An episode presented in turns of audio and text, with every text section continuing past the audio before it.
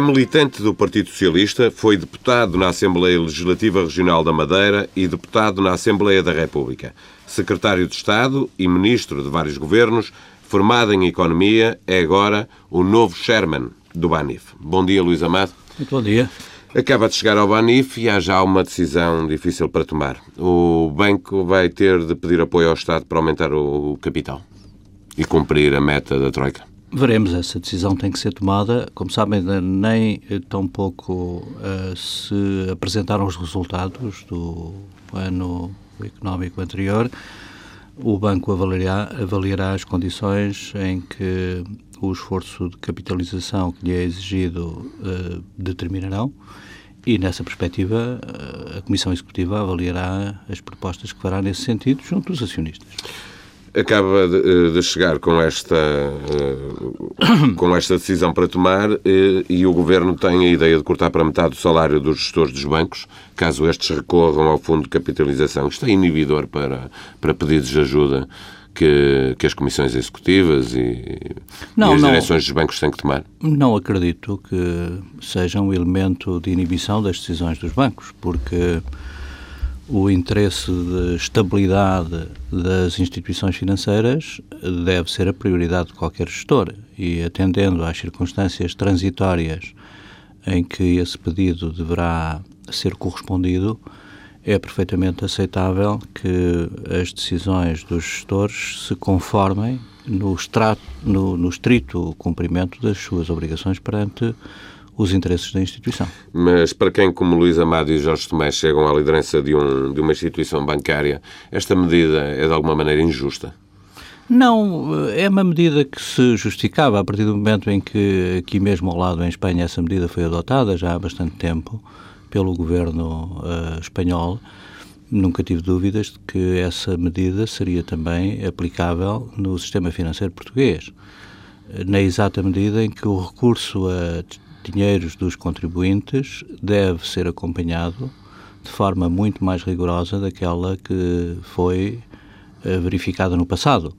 Nós estamos num processo muito difícil de relacionamento entre diferentes uh, uh, setores uh, da atividade económica e da sociedade, num processo de ajustamento dificílimo, em que a todos é imposto muita disciplina, muito rigor e, e alguns sacrifícios, e, portanto, é natural que, ao nível do Estado, se procure balancear com critério a distribuição dos sacrifícios pelos diferentes setores da sociedade portuguesa.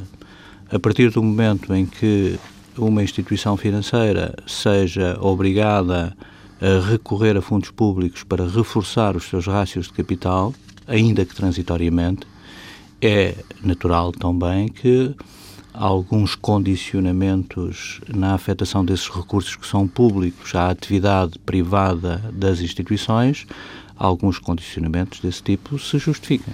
Não tenho as contas fechadas, mas tenho uma ideia de quais são as necessidades de capitalização do, do BANIF. Não, não tenho é... ainda. Como sabe, eu tenho funções não executivas e uma das responsabilidades que tenho é justamente, na medida do possível, acompanhar a atividade da Comissão Executiva, mas não interferir no exercício normal dos responsáveis executivos. E, portanto, havendo uma relação de confiança como existe uh, com a Comissão Executiva, veremos uh, a seu tempo. Ontem mesmo fizemos a primeira reunião de Conselho dos Bancos e, por isso, seria prematuro neste momento estar a antecipar o que quer que fosse nesse domínio. Deixemos ao tempo breve o esclarecimento de todas essas questões. À saída da Assembleia Geral de Acionistas, disse que a prioridade do banco é proceder a um ajustamento e garantir a estabilização financeira. Ao contrário do que é habitual, não há promessas de crescimento do negócio. O, banco cresceu demasiado rápido nos últimos tempos.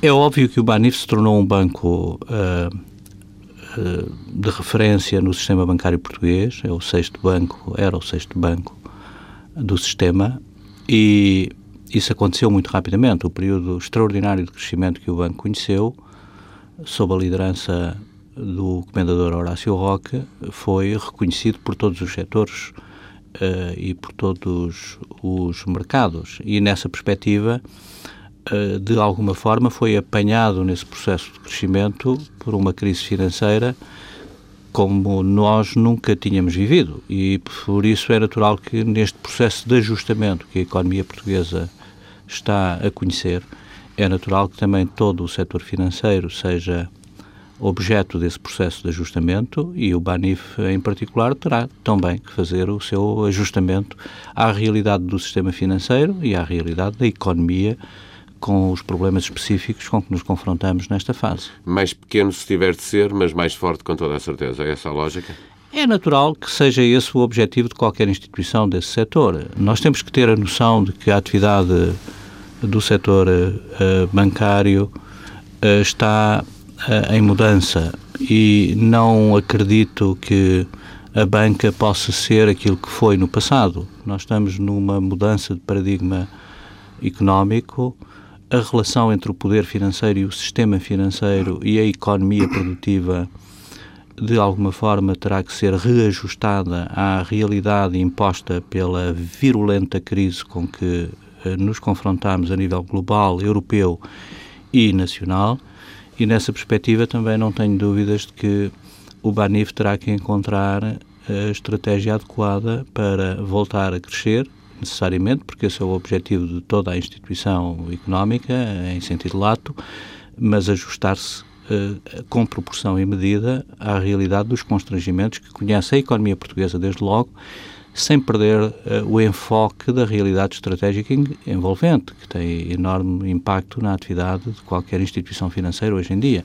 O que se passa na Europa, no sistema financeiro europeu e, em particular, na zona euro, e o que se passa nos mercados internacionais é um enquadramento de referência absolutamente incontornável para qualquer instituição financeira, por pequena que seja, em qualquer país hoje, e em particular da zona euro. Eh, para fecharmos este setor da banca, vamos olhar um, um, pouco para o BPN. Bruxelas já disse que eh, suspeita que o Governo está a vender a preço de saldo e exige uma clarificação do Estado português sobre o processo de, de venda ao BIC, um grupo luso-angolano. Eh, é preocupante para o setor eh, ou é só uma questão política eh, esta desconfiança de Bruxelas?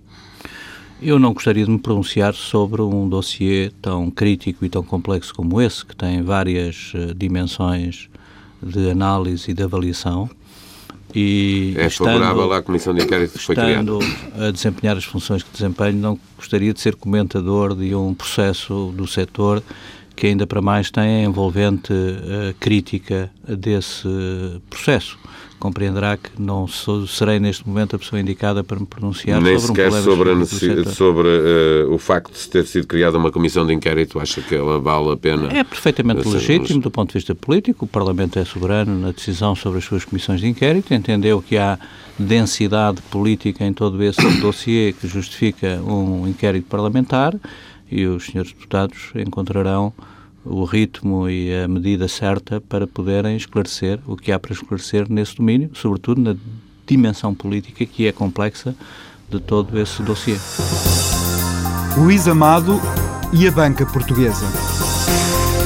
Nós estamos num processo muito difícil de relacionamento entre diferentes setores da atividade económica e da sociedade, num processo de ajustamento dificílimo é óbvio que o Banif se tornou um banco de referência no sistema bancário português, era o sexto banco do sistema e isso aconteceu muito rapidamente.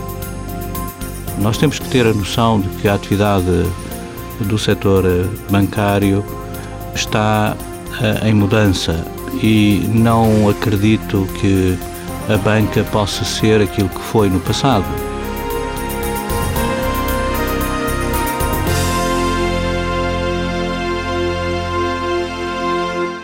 Amado, o senhor foi Ministro dos Negócios Estrangeiros durante mais de cinco anos.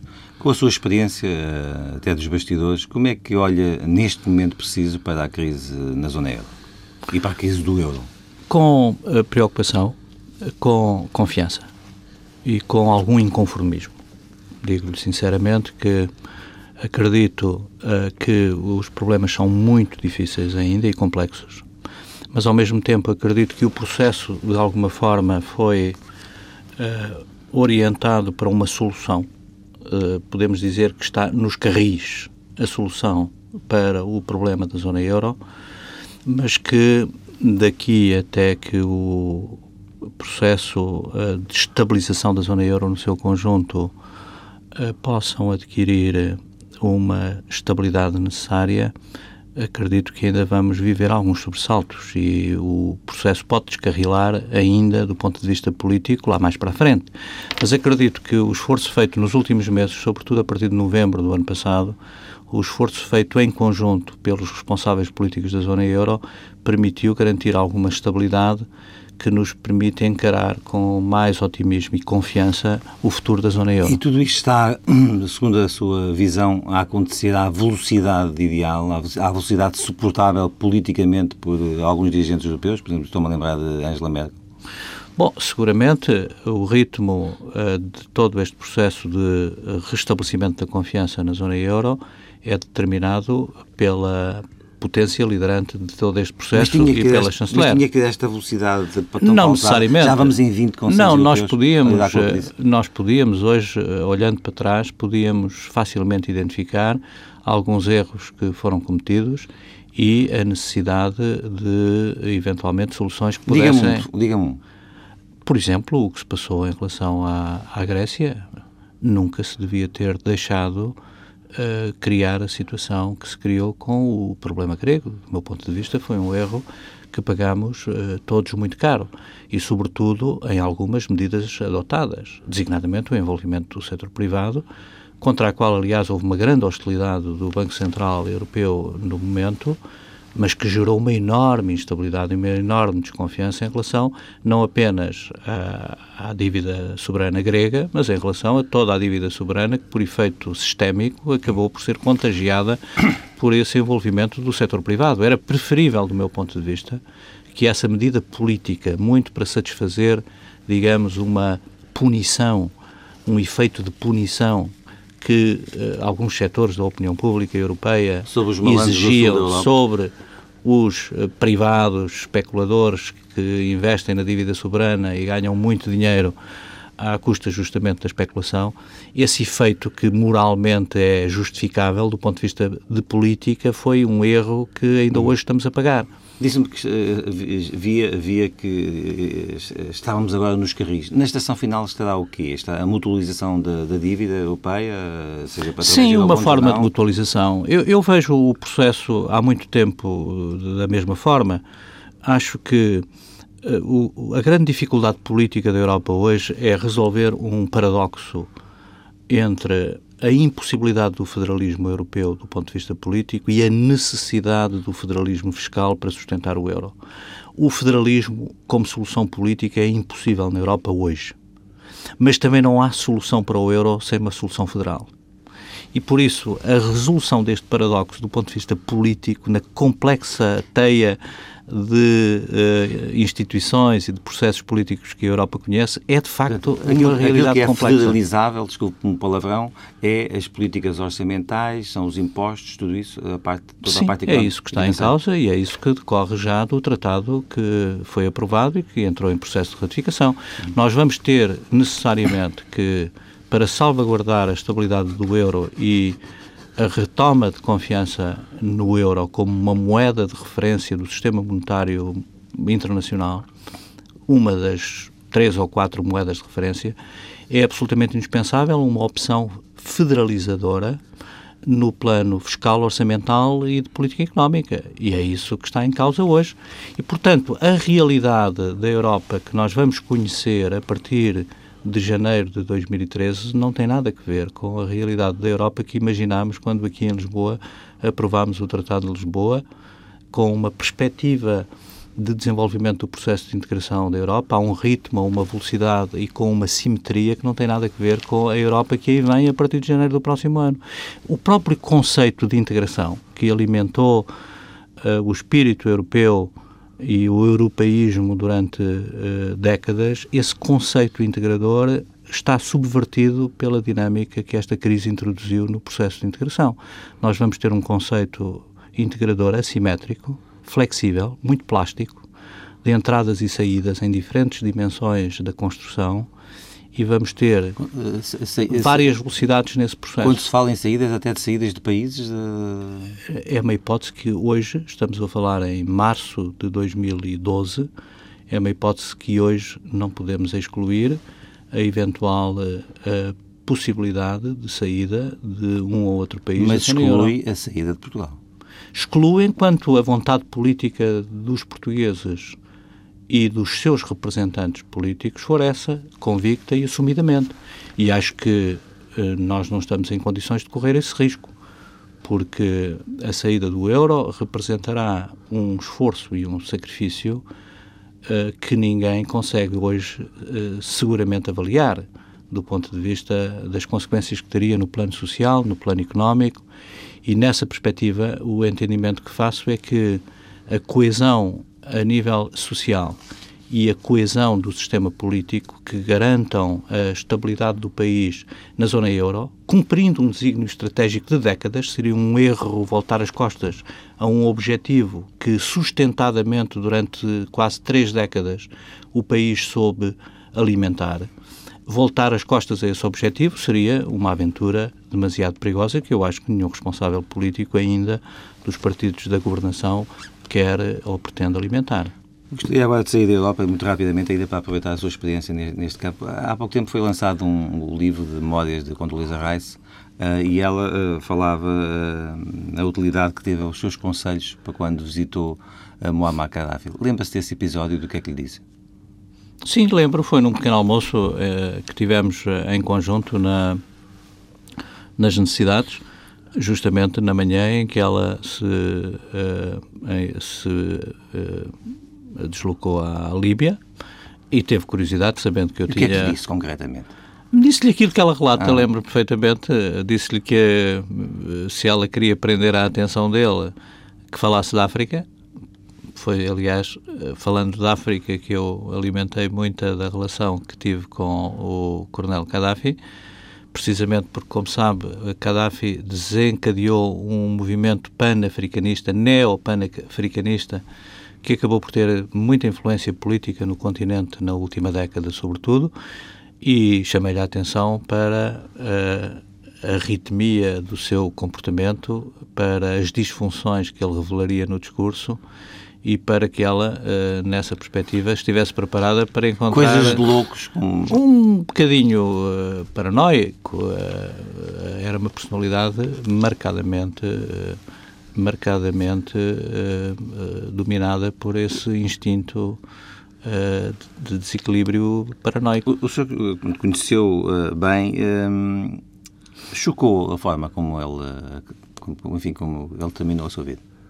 Sim, é, uma morte desse tipo choca sempre, não é? Mas eu nunca tive dúvida que aquela era a morte que ele uh, tinha por destino, uh, a partir do momento em que enverdou no processo de reação violenta a uma contestação que o povo líbio uh, desencadeou legitimamente. Muito sinteticamente, arrepende-se do papel que teve no estreitamento das relações políticas e económicas com a Líbia? Não, não. Isso é preciso perceber as circunstâncias em que essas decisões eh, foram tomadas. Repare que eh, todos os governos se aproximaram da Líbia, incluindo o governo americano, o governo britânico, que tinham, aliás, elementos de contencioso sérios com a Líbia e aproximaram-se do regime na perspectiva de o fazerem evoluir e, em grande parte, a contestação que hoje se verificou em todo o mundo árabe resultou de uma permanente pressão dialogante que envolveu a atividade de muitos governos que se relacionaram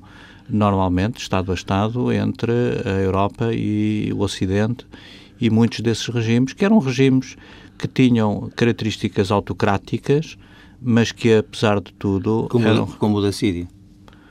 O da Síria é um regime, apesar de tudo, diferente, pela natureza do regime e pela complexidade do equilíbrio de poderes que esse regime... Mais sólido e talvez até mais perigoso para os cidadãos do seu, do seu próprio país. É um regime mais eh, déspota, eh, do ponto de vista do uso de instrumentos de força e de violência no domínio dos seus uh, cidadãos, mas uh, a complexidade do regime sírio e da situação da Síria, também do ponto de vista da geopolítica dessa região, não a encontramos nas outras situações de revolução que o mundo árabe tem conhecido. Mas em todos esses processos de entendimento e de diálogo Estado a Estado, as questões relativas à mudança de regime, à modernização e à adequação do regime à realidade dos tempos que vivemos, esteve sempre presente. Aliás, não esqueça que o filho Saif, que hoje está preso, era de alguma forma, de alguma forma o homem que os americanos e os ingleses tinham identificado como uh, de um processo de renovação do regime da Líbia, que estava a ser preparado justamente nessa perspectiva. Luís Amado e a atualidade internacional.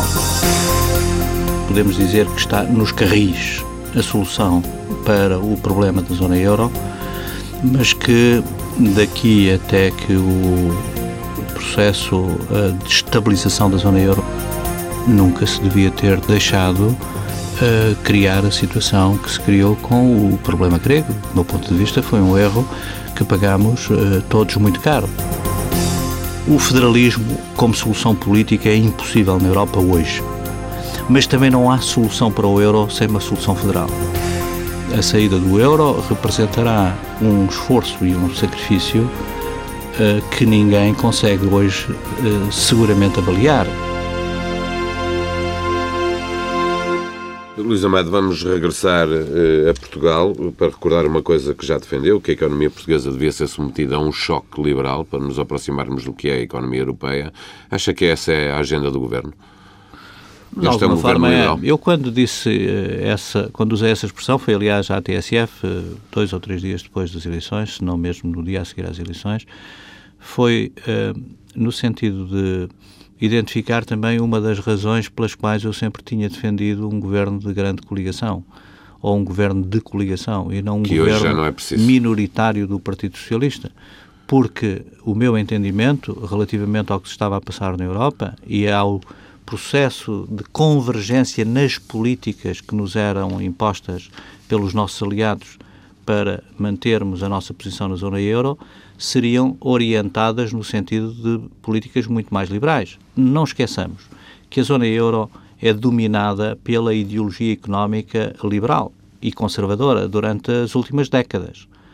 Uh, uh, uh, os sociais-democratas, as forças sociais-democratas e socialistas da Europa praticamente uh, desapareceram de funções governativas nos últimos anos. Ou adaptaram-se. Ou adaptaram-se e, e, as que se adaptaram uh, tiveram que adotar políticas para se adaptarem que depois uh, tiveram como contrapartida derrotas eleitorais no ciclo seguinte.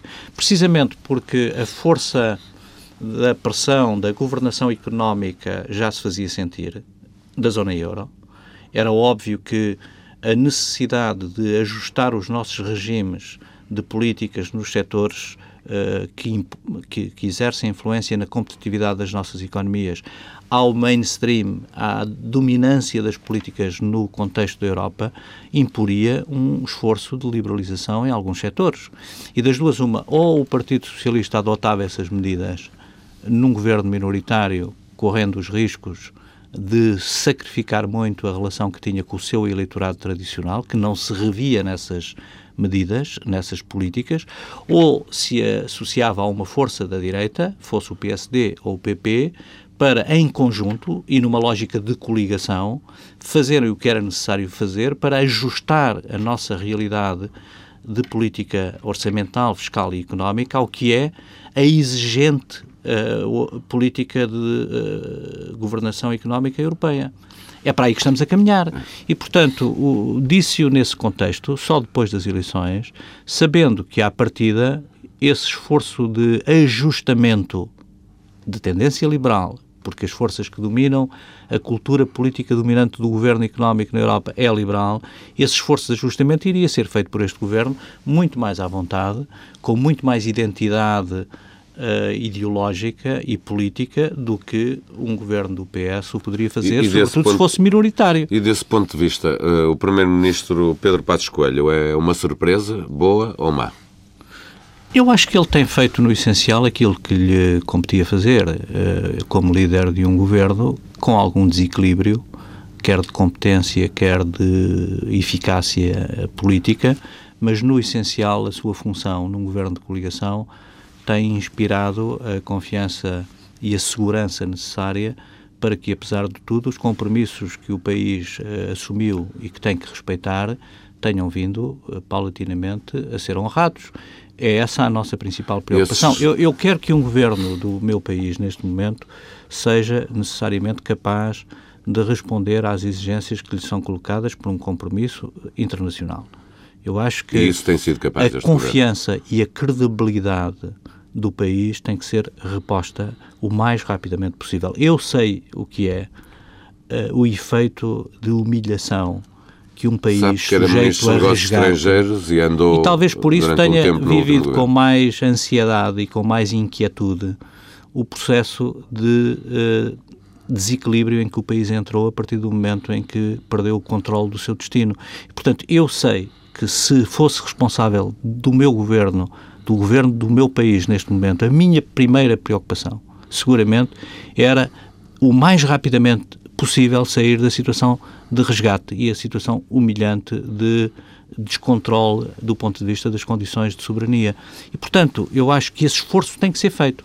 Agora, isso não nos impede necessariamente de debater criticamente opções de política que de forma condicionada e limitada, ainda assim, os governos podem desenvolver. Falava de desequilíbrios de competência. Acha que este governo já precisava de uma remodelação? Num ou não, setor? não iria por aí, mas eh, vamos ver. Eu acho que a orgânica do governo, toda a gente já o reconheceu, vocês, aliás, têm acompanhado mais de perto esse processo do que eu próprio, seguramente, nas vossas funções.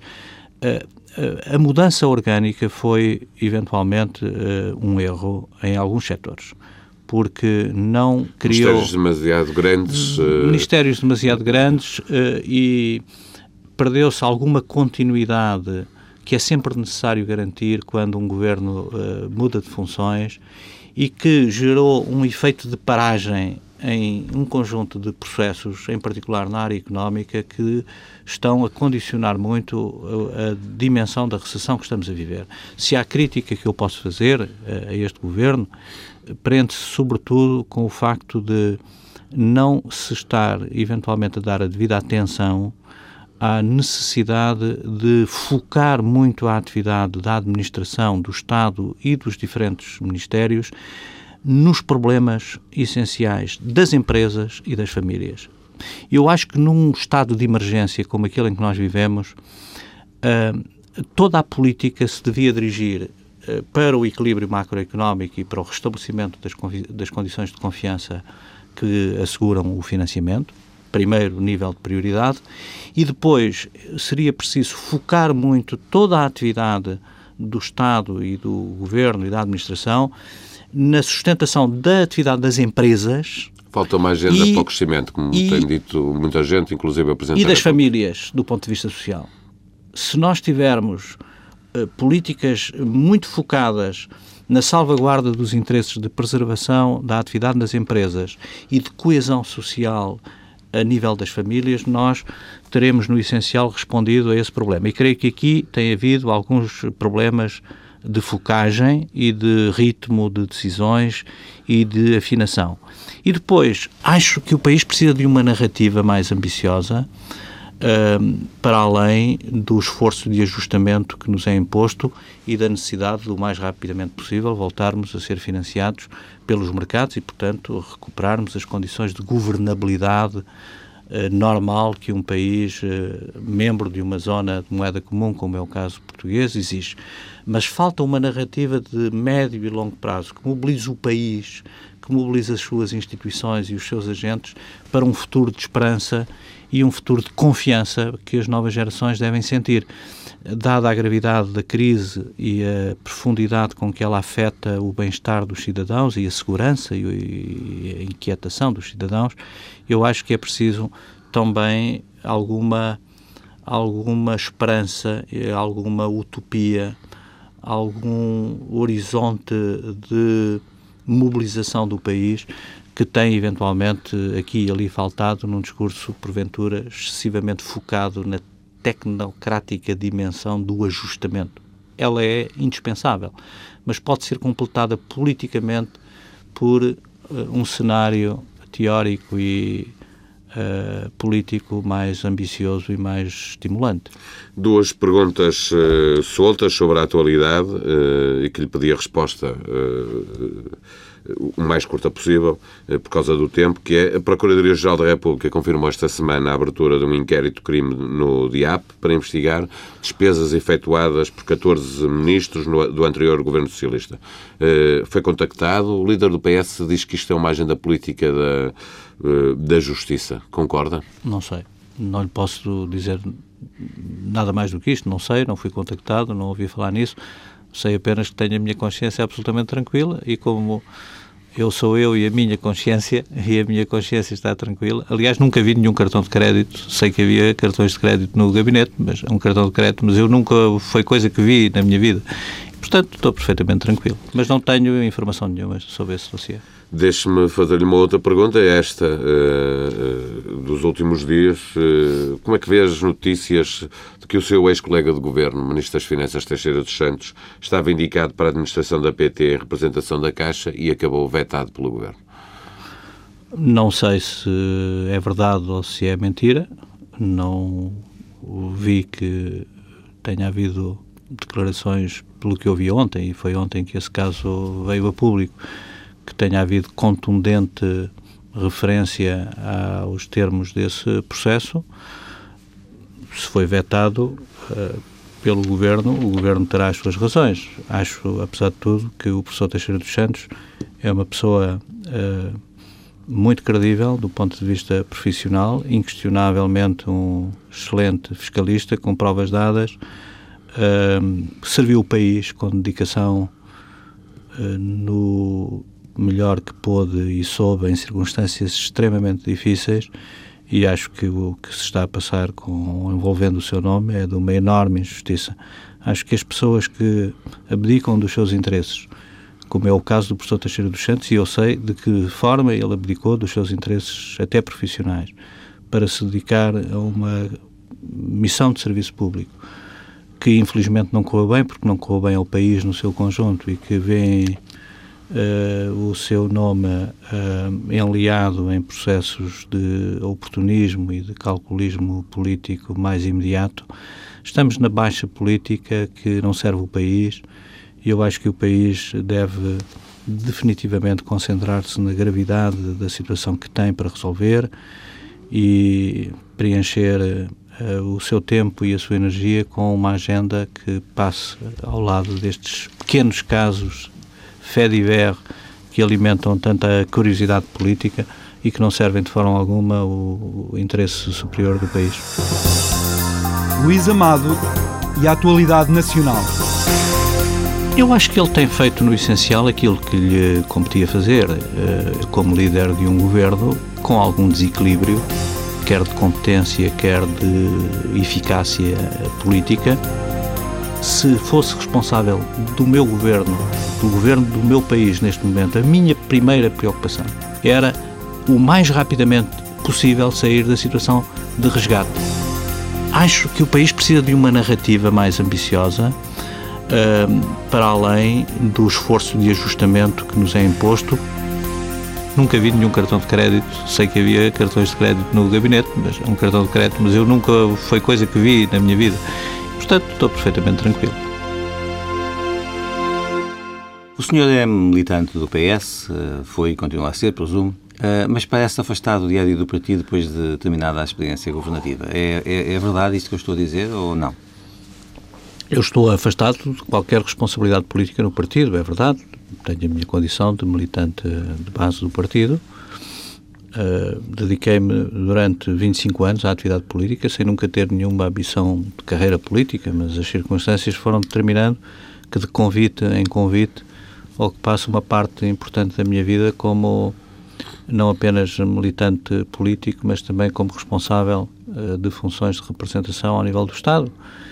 Uh, entendi, depois de 35 anos de vida pública, entendi uh, optar por uh, ter uma atividade privada e nessa perspectiva tenho dedicado o meu tempo a reorganizar a minha vida no setor privado. Mas uh, o militante do Partido Socialista, como é que vê a afirmação do novo secretário-geral? Novo, enfim, há quase um ano, António José Seguro. Ele está a fazer o seu exercício de afirmação, enquanto secretário-geral que sucede uh, o secretário-geral anterior de um período extremamente difícil para qualquer partido da oposição, mas em particular para um partido como o PS, que teve responsabilidades do governo até há bem pouco tempo. Creio que o tem feito com segurança e com. Ele, e ele com... já falou consigo neste período que teve algum contacto Sim, sim, falamos. Eh, de vez em quando falamos. Ainda recentemente tivemos a oportunidade de almoçar. De vez em quando trocamos impressões. A quando propósito, ele a entende... propósito do projeto de Laboratório de Ideias? Não, falámos também disso, mas falámos de problemas uh, gerais do país e da Europa. Ele entendeu ouvir-me sobre o que eu penso de alguns dos problemas de que aqui, aliás, falámos. E nessa perspectiva mantenho total disponibilidade para colaborar com o PS no quadro de responsabilidades que decorrem da minha atividade de militante de base. Não tenho nenhuma função hoje nos órgãos do partido e entendi uh, dedicar-me a uma atividade privada, deixando uh, o, o, exercício de funções políticas de responsabilidade. Mas, mas eh, revê-se na, na, atuação política do, do, do, do, partido enquanto partido de oposição nesta primeira fase Sim, oposição? Eu acho que o PS não pode ter feito, não podia ter feito muito diferente daquilo que tem feito, confesso. O PS, aliás, na expressão feliz do, do Francisco Assis, um, o PS uh, eh, tem que ser um partido responsável, mas não tem que ser um partido alinhado, porque não está no governo e, portanto, ninguém compreenderia que estivesse alinhado com o governo. Mas tem que ser um partido responsável, ou seja, em tudo o que tem que ver com o interesse geral do país, eu acho que o PS tem sabido honrar esse princípio de responsabilidade política que um partido que teve responsabilidade e tem conseguido governo, encontrar um espaço de oposição? Tem no constrangimento da situação que nós conhecemos. Eh, o PS teve responsabilidades de governo até há pouco tempo. O memorando de entendimento, que é a referência do processo de ajustamento, foi assinado por um governo do PS.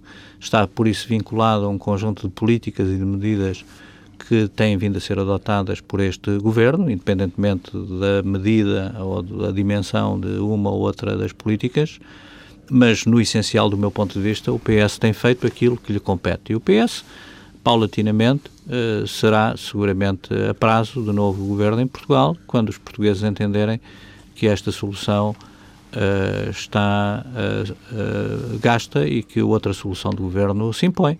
Essa... Demorará o seu tempo, seguramente, independentemente da dinâmica que a conjuntura política venha a impor nos próximos tempos. E nesse dia, alguns em 2015, enfim, se esta legislatura for até ao fim, um, António José Seguro será o candidato do PS a Primeiro-Ministro. Faço essa pergunta porque um, um colega seu de governo, Augusto Santos Silva, eh, lembrava recentemente que até lá ainda vai haver um congresso em 2013 e, portanto, logo se verá quem é que será o candidato do Partido Socialista.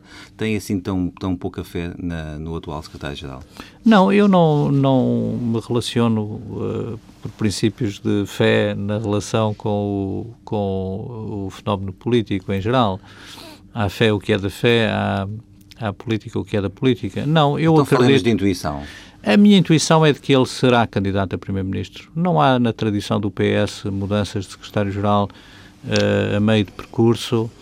Uh, se nada de excepcional uh, acontecer, não vejo razão para que ele não seja o candidato a secretário-geral. Não quer dizer que.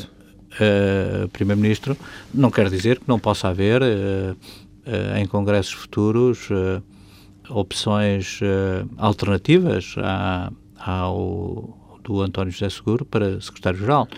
Mas a tradição do PS. Algum nome assim especial? António Costa? Se António Costa quiser, se António Costa quiser assumir essa uh, liderança uh, desse processo de constituição de uma uh, equipa e de um projeto alternativo ao do, da atual direção, não tenho dúvida nenhuma de que será uma disputa muito acesa dentro do partido, mas isso depende do António Costa ou de outros eventuais candidatos que se queiram perfilar como alternativa ao atual uh, secretário-geral. Não vejo que nas atuais circunstâncias haja espaço para se fazer muito diferente do que tem sido feito em termos de oposição ao atual governo, dentro desse princípio de que um partido não tem que ser alinhado, mas tem que ser responsável. E creio que dentro desta fronteira se tem movimentado a atual direção, independentemente do carisma ou da personalidade política deste ou daquele secretário-geral que nós concebamos uh, como ideal para o partido, a margem de manobra, de opção, uh, de alternativa política é muito limitada. O tempo se encarregará de projetar uma liderança alternativa ao atual Primeiro-Ministro e à atual maioria, mas não vejo que isso seja fabricado nas margens tão apertadas de uma relação política que o PS hoje tem que assumir. E lhe perguntar se acredita que José Sócrates continua a influenciar as decisões do PS, mas que acha que a política não é de acreditar. A sua intuição nesse campo, o que é que é? Acha que não, sim, que está que, presente? Não, acho eu, que não. Eu, eu faço essa pergunta porque António José Seguro queixa-se muito do grupo parlamentar. Sim, de, é natural que haja. Eu não estou dentro de, do grupo parlamentar, não conheço bem o que isso passa, tenho falado muito pouco com responsáveis do PS a esse nível e confesso que não, não, não não sigo isso com particular curiosidade, pelo contrário. Mas acho que é natural que aqui e ali haja, haja vozes de, de descontentamento e de crítica em relação a uma ou outra das decisões que, que o secretário-geral e que a liderança do partido tem, tem assumido, mas não vejo nada de muito dramático em todo esse processo. É próprio de um partido que está vivo, de um grupo parlamentar que tem alguma hiperatividade da parte de alguns dos seus membros. Foi sempre assim. Como sabe, há, há, há, muitos dirigentes políticos, até no ativo, que parece que já estão a escrever as suas memórias. O senhor saiu de, do governo há cerca de, de, um ano. O que é que pode dizer hoje que ainda não disse sobre aqueles últimos dias do governo? Poderia dizer alguma coisa, mas não quero, nem devo, do meu ponto de vista. Acho que foram, foi um período muito sensível uh, do ponto de vista político, mas também do ponto de vista das relações humanas e pessoais. Sabe que a vida política esse equilíbrio entre os afetos e a razão e as obrigações decorrentes das eh, percepções que se tem da realidade é um equilíbrio sempre difícil, muitas vezes até uh, delicado do ponto de vista pessoal. E, portanto, há coisas que são da, da esfera íntima de cada uma das pessoas independentemente do facto de serem uh, figuras públicas e de terem até responsabilidades públicas em relação a alguns processos. Não, mas há coisas que têm há, há, há, uma dimensão das relações pessoais que desaba sobre, sobre, sobre a, a componente das decisões uh, políticas. Falou há pouco na, na, na, na conversa com o Paulo Baldaia que uh, fez um elogio ao ministro e ao seu colega de governo, Teixeira dos Santos. A parte final de, de, da governação foi muito atribulada, a, a intervenção internacional precipitou-se a partir de uma declaração de Teixeira dos Santos. Não, foi, foi, é. foi um período dramático, tem que o reconhecer. Que ideia que tem desse? Você imagina, você viveu de fora e eu, como observador uh, pertinente e atento e interessado, agora imagino o que é viver por dentro esse processo. Houve pessoas que acabaram que compatibilizadas sentimos, no governo não, não diria isso, mas uh, houve fricções e houve tensões que não deixaram de ter eh, incidência na carga emocional com que as pessoas se relacionam, porque é muito dramático viver um período como aquele que nós vivemos. O senhor mantém uh, contacto com José Sócrates ou nunca mais ouviu dele? Eu não tenho ido a Paris e não tenho tido a possibilidade de o contactar, mas uh, tenciono fazê-lo quando for a Paris e o encontrar, ou aqui em Lisboa, terei a oportunidade de estar com ele. Uma última pergunta. Há quatro anos das eleições presidenciais, o, o país todos os dias vê surgir um novo candidato uh, presidencial. O senhor exclui-se dessa possibilidade? Sim, absolutamente. Eu acho que uh, também já ouvi aqui e ali sugestões nesse sentido. Eu estou totalmente fora desse processo.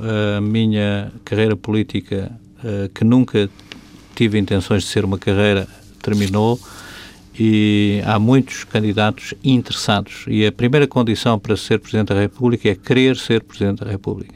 Eu tenho um princípio de vida que recolho do livro do Desassossego de Bernardo Soares. Serei o que quiser, mas terei que querer aquilo que for. E eu não quero ser Presidente da República e, portanto, não serei Presidente da República. Luís Amado e o Partido Socialista. Mantenho total disponibilidade para colaborar com o PS no quadro de responsabilidades que decorrem da minha atividade de militante de base. Eu acho que o PS não podia ter feito muito diferente daquilo que tem feito, confesso. Não há na tradição do PS mudanças de secretário-geral a meio de percurso. Eu não quero ser Presidente da República e, portanto, não serei Presidente da República.